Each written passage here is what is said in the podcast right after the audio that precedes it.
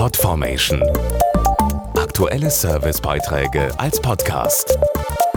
Regelmäßige Infos und Tipps aus den Bereichen Gesundheit und Ernährung. Sie läuft seit Beginn des Herbstes auf Hochtouren. Die Erkältungssaison. Bis in den März des nächsten Jahres ist die Wahrscheinlichkeit, mindestens einmal erwischt zu werden, deutlich höher als im Rest des Jahres.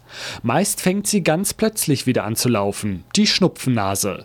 Wie Sie den Viren ein Schnippchen schlagen können, das erfahren Sie jetzt. Bewegung an der frischen Luft, viel Trinken und warme Kleidung. Das mindert schon mal die Schnupfenwahrscheinlichkeit. Außerdem ganz wichtig, wenn es um uns herum schnieft und schnäuft, die Nase, genauer gesagt deren Schleimhäute, fit halten.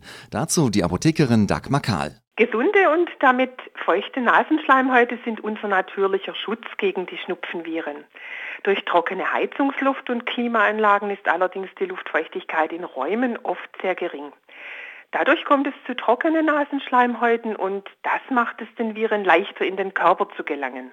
Die Ansteckungsgefahr ist vor allem da groß, wo viele Menschen auf engem Raum zusammenkommen. Im Büro, der U-Bahn, im Einkaufsgedränge, in Kindergärten und Schulen.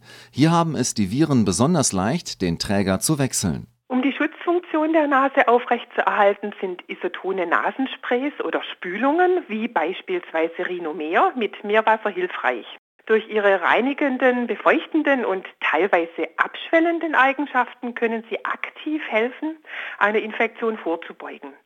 Vorteil des natürlichen Meerwassers aus dem Atlantik ist auch, dass es keine Nebenwirkungen verursacht und nicht abhängig macht. Einen hundertprozentigen Schutz vor den Viren gibt es nicht, aber Vorbeugen hilft sicher. Beispiel durch Wechselduschen, Sauna, Spaziergänge an der frischen Luft, das sorgt für gut durchblutete Schleimhäute und bringt die Abwehrkräfte in Schwung. Ebenso wichtig ist eine ausgewogene Ernährung mit viel Vitamin C. Und der schönste Rat zum Schluss, sorgen Sie auch für ausreichend Schlaf.